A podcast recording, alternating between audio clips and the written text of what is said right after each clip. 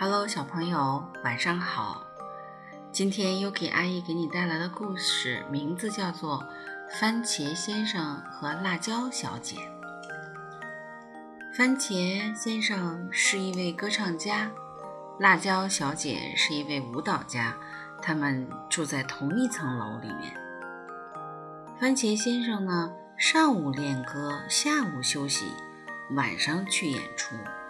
辣椒小姐呢，刚刚相反，他上午休息，下午练舞，晚上呢也去演出。有的时候啊，他们常常能在剧院碰到，可是从来互相不理睬。这是为什么呢？原来番茄先生练歌的时候啊。辣椒小姐正好在睡觉，番茄先生的歌声太响了，辣椒小姐每次都被吵醒，都会很生气。可是番茄先生并不知道，依然在唱着他的歌。同样啊，辣椒小姐练舞的时候，番茄先生也正好在休息。辣椒小姐的舞步也太重了，番茄先生。每次都被吵醒，都会很生气。可辣椒小姐也并不知道这些，他仍然在跳他的舞。